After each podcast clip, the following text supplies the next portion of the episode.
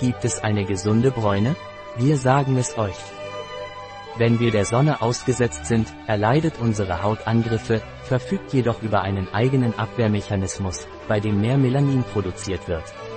Traditionell bringen wir die schädliche Wirkung der Sonne mit dem klassischen Sonnenbrand in Verbindung. Das ist leicht zu verstehen, denn übermäßige Rötungen der Haut nach intensiver Sonneneinstrahlung sind schmerzhaft und störend.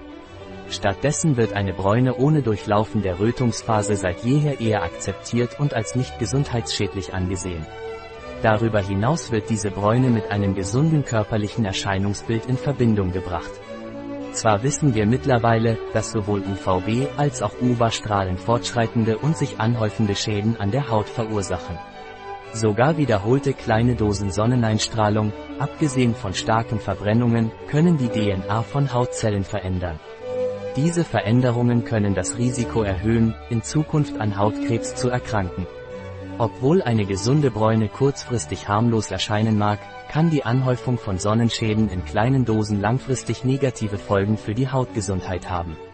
Ein Artikel von Catalina Vidal Ramirez, Apotheker, Geschäftsführer bei bio-pharma.es.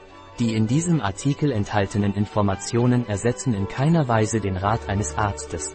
Jegliche Erwähnung eines Produkts in diesem Artikel stellt keine Befürwortung der SDGs, Sustainable Development Goals, für dieses Produkt dar.